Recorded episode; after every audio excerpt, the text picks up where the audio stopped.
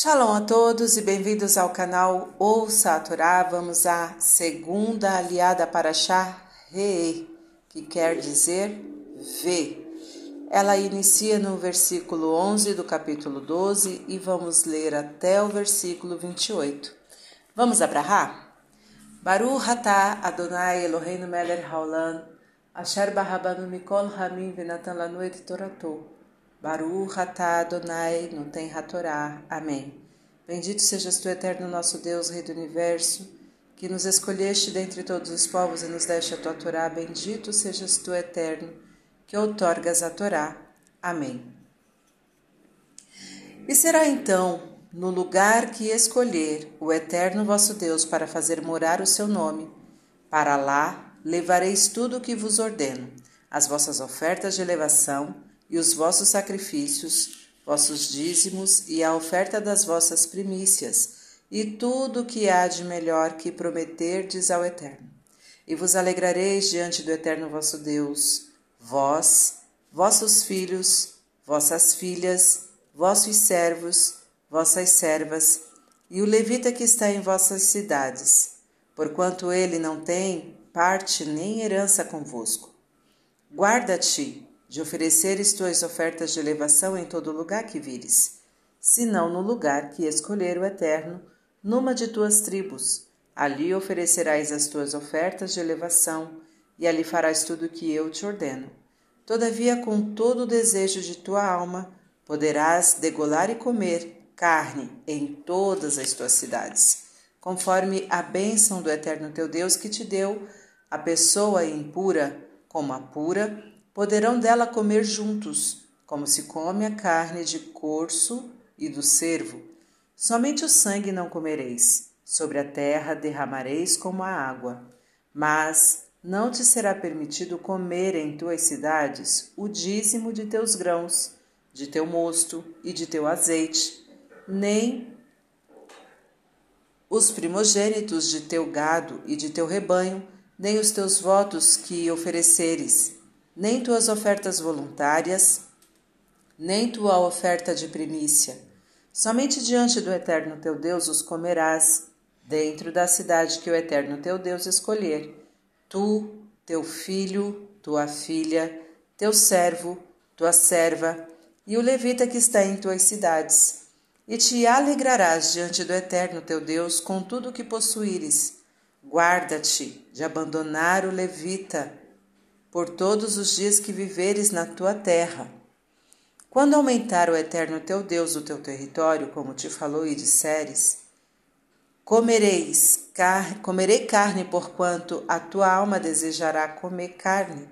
Com todo o desejo de tua alma poderás comer carne. Se estiver longe de ti o lugar que escolher o eterno teu Deus para lhe pôr o seu nome, poderás degolar do teu gado e do teu rebanho que te deu o eterno, como te ordenei, e comer nas tuas cidades com todo o desejo da tua alma. Porém, como se come o corso e o cervo, assim os comerás, aquele que estiver impuro e o puro, deles poderão comer juntos. Somente esforça-te em não comeres o sangue, porque o sangue é a alma, e não comerás enquanto a alma está junto à carne não o comerás. Sobre a terra o derramarás como a água. Não o comerás para que seja bem para ti e para teus filhos depois de ti, porquanto farás o que é direito aos olhos do Eterno. De certo, teus sacrifícios e tuas ofertas de votos tomarás e levarás ao lugar que o Eterno escolher, e oferecerás as tuas ofertas de elevação, a carne e o sangue sobre o altar do Eterno teu Deus e o sangue de teus sacrifícios derramarás sobre o altar do eterno teu Deus, e a carne comerás. Guarde e obedece a estas palavras que eu te ordeno, para que seja bem para ti e para teus filhos depois de ti, para sempre, porquanto farás o que é bom e direito aos olhos do eterno teu Deus. Amém. Baruch Adonai Eloheinu melech haolam, asher natan lanu Torah temet Baruch atah Adonai noten hatorá. Amém. Bendito sejas tu, eterno nosso Deus, Rei do Universo, que nos deste a Torá da verdade e com ela a vida eterna plantaste em nós. Bendito sejas tu, eterno, que outorgas a Torá. Amém. Vamos aos comentários desta aliá, iniciando pelo versículo 11: As vossas ofertas de elevação e os vossos sacrifícios.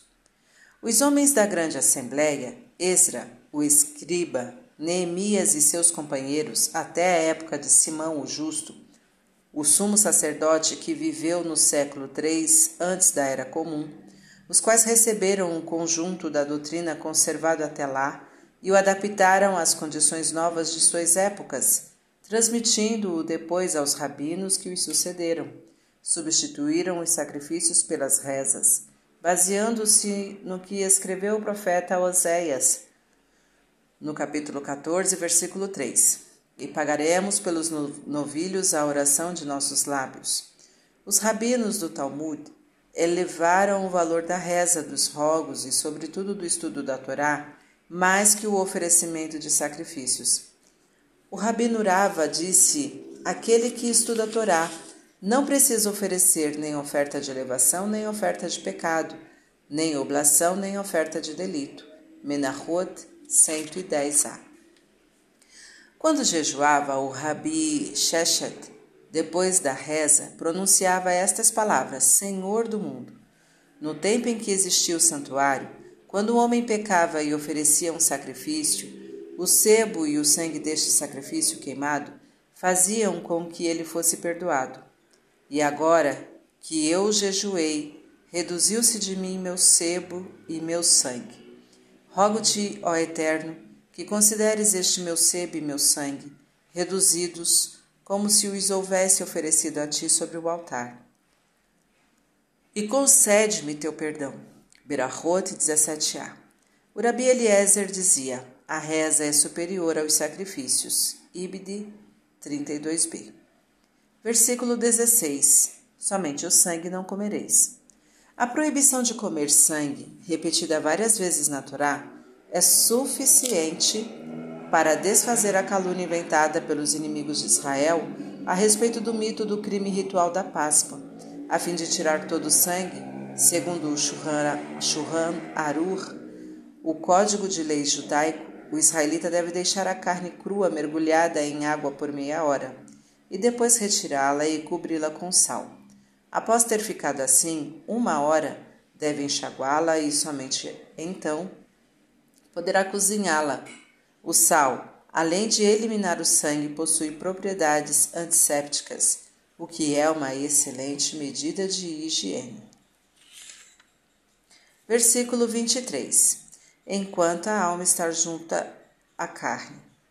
Estas palavras se referem à proibição de arrancar e comer o membro de um animal estando ele vivo. Fim dos comentários.